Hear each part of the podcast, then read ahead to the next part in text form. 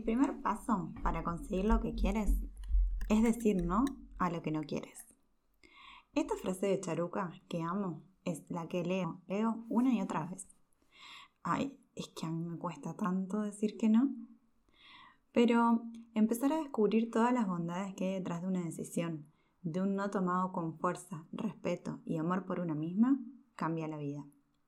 Hoy, ya más trabajada y con más herramientas, con claridad de lo que quiero de verdad y de lo que no quiero, puedo decir que no con más liviandad, o al menos con más tranquilidad. En el podcast de hoy te cuento una parte de mi historia, cuando me encontraba en la búsqueda laboral en Santiago, un año después de haberme mudado, ya con los papeles de título y visa al día, pero no lograba conseguir un puesto como psicopedagoga.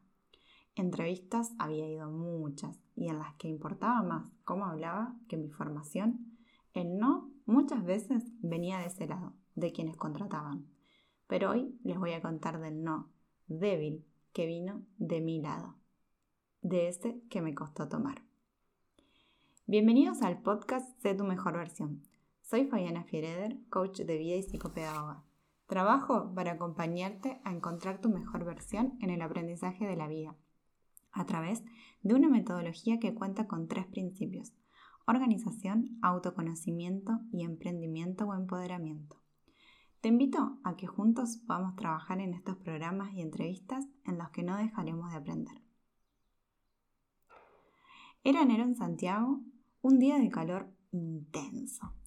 Me dirigí a lo que era ya la incontable entrevista de trabajo, con las expectativas un poco más bajas debido a las decepciones que había sufrido en todas las últimas, pero aún así estaba ilusionada. Era un puesto para psicopedagoga clínica, algo de lo que no había tenido oportunidad de postular desde que había llegado a Chile y en lo que tenía más experiencia y formación. Llegar ya fue complicado. El lugar u oficina quedaba en pleno centro de Santiago, en una oficina metida entre galerías, de peluquerías, negocios de ventas de mil cosas y demás. El pasillo del lugar era viejo y debo confesar muy descuidado. Bueno, me dije, tal vez las apariencias engañan y adentro es mejor. Mm. Esta vez la apariencia de afuera era como la de adentro. Un lugar oscuro, con tierra, un mobiliario viejo que nada se parecía a lo que yo estaba acostumbrada como un espacio de trabajo terapéutico. Cuando me senté a esperar, la ventana dejaba entrar una tibia luz externa, que tras las antiguas y torcidas cortinas me daba más calor que lo que en realidad hacía. De pronto aparece un hombre y me pregunta sin un hola de por medio. ¿Viniste para la entrevista? ¿Tenés todos los papeles? Mirá, que aquí no estamos para perder el tiempo. A lo que afirmé que sí y se los entregué, sintiéndome ya bastante incómoda e, y empequeñecida. Un tiempo indeterminado más tarde me hicieron entrar a una oficina y quien estaba detrás del escritorio el mismo que me había pedido los papeles y dos chicas pululaban a su alrededor. El escritorio lleno de papeles, desordenados, un computador y mil archivadores alrededor. La entrevista se basó en un tono pedante por parte del entrevistador, como pidiendo, y yo como pidiendo disculpas cada vez que hablaba. ¿Por qué me hablaba así? ¿Qué quería lograr? ¿Asustarme? En un momento recuerdo que me dijo, cuando me atreví a preguntarle por su tono, yo no voy a ser tu amigo, sino tu jefe, por eso te hablo así. Ajá. Iba sobre la responsabilidad de atender a los pacientes y de lo malo bien que quedaba la marca si uno no era responsable de su trabajo, etc. Sin embargo, había algo más que me molestaba. Era su trato, su, su tono, pero sobre todo cómo me hacía sentir y colocarme. Como si no tuviera, más allá de mi profesionalismo y de mis estudios, mi dignidad humana. Salí de ahí sintiéndome una tonta. Sabía Sabía que no quería trabajar para un tipo así, pero sin embargo estaba sin trabajo, por lo que si la respuesta era positiva, iba a ser difícil negarme. Una hora más tarde, mientras iba en la micro para mi casa, luego de pasar por una librería, me suena el teléfono. Era el mismo tipo.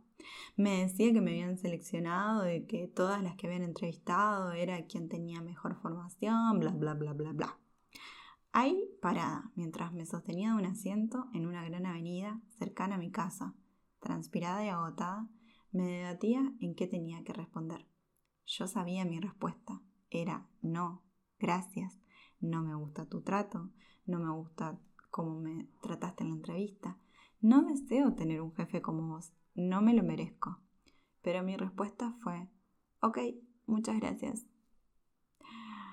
Debo confesar que luego terminé poniendo una excusa, días más tarde y a través de WhatsApp, para poder decir que no aceptaba el trabajo y así desligarme de ese tipo nefasto y su sistema. ¿Qué pasó que no le pude decir que no? ¿Qué me pasaba? Decir que no es un límite y es un autocuidado. Decir que no es conocerse, amarse y respetarse. Decir que no no está mal. Decir que no salva y sana. Decir que no alivia de una vida de compromisos tomados de prestado. ¿Qué me pasaba? Me pasaban decenas de entrevistas en las que les interesaba más el por qué vine a vivir a Chile o cómo hablaba que mi formación profesional o mi experiencia. Me pasaba que estaba en un contexto desconocido, sin saber bien cuál era realmente mi potencial. Me pasaba en verdad que no confiaba en mí, que no me quería, que no sabía manifestar mis fortalezas, que no potenciaba mis capacidades.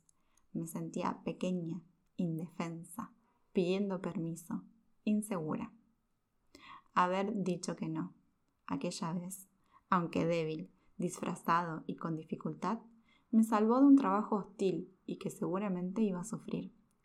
La recompensa llegó unos meses más tarde cuando conseguí un trabajo en un colegio y el ansiado espacio clínico se, demoraría un tiempo más, pero estaría mucho más conectado conmigo, con mis habilidades y mis disfrutes.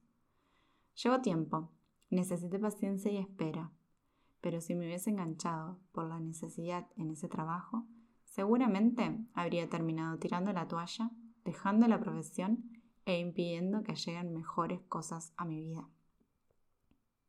¿Alguna vez te sentiste así? ¿Alguna vez te diste cuenta de que no estabas dando todo tu potencial? ¿Alguna vez te pasó sentir que tus mejores habilidades no estaban siendo puestas al servicio de tu trabajo? Yo pasé por ahí. Me llevó tiempo, búsqueda, aprendizaje.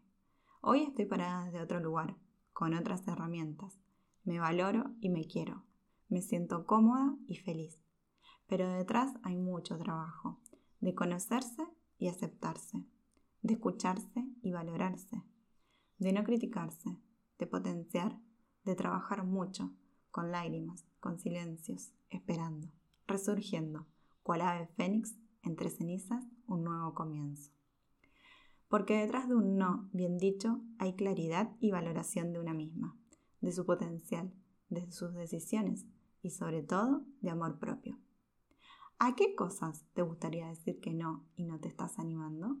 ¿Estás en la disyuntiva para tomar una decisión? Pronto estaré lanzando un taller online para trabajar el autocuidado y en el que abordaremos este gran tema, el no, para que puedas darte un espacio de escucha, de conocimiento, de valorar lo que realmente quieres, puedes y necesitas. Si quieres más información, no dejes de escribirme en mi mail fabianafioreder.com o puedes contactarme a través de mis redes sociales, en Instagram como Fabiana y en Facebook también como Fabiana Hoy doy gracias por todo eso, por lo que viví, por lo que elegí, por lo que sentí, por lo que aprendí. Es parte del camino. Sin ese aprendizaje, hoy no podría estar aquí para ayudarte. Si en algo te resuenan estas palabras, si en algo te sentís interpelada y quieres trabajar, estoy acá. No lo dudes.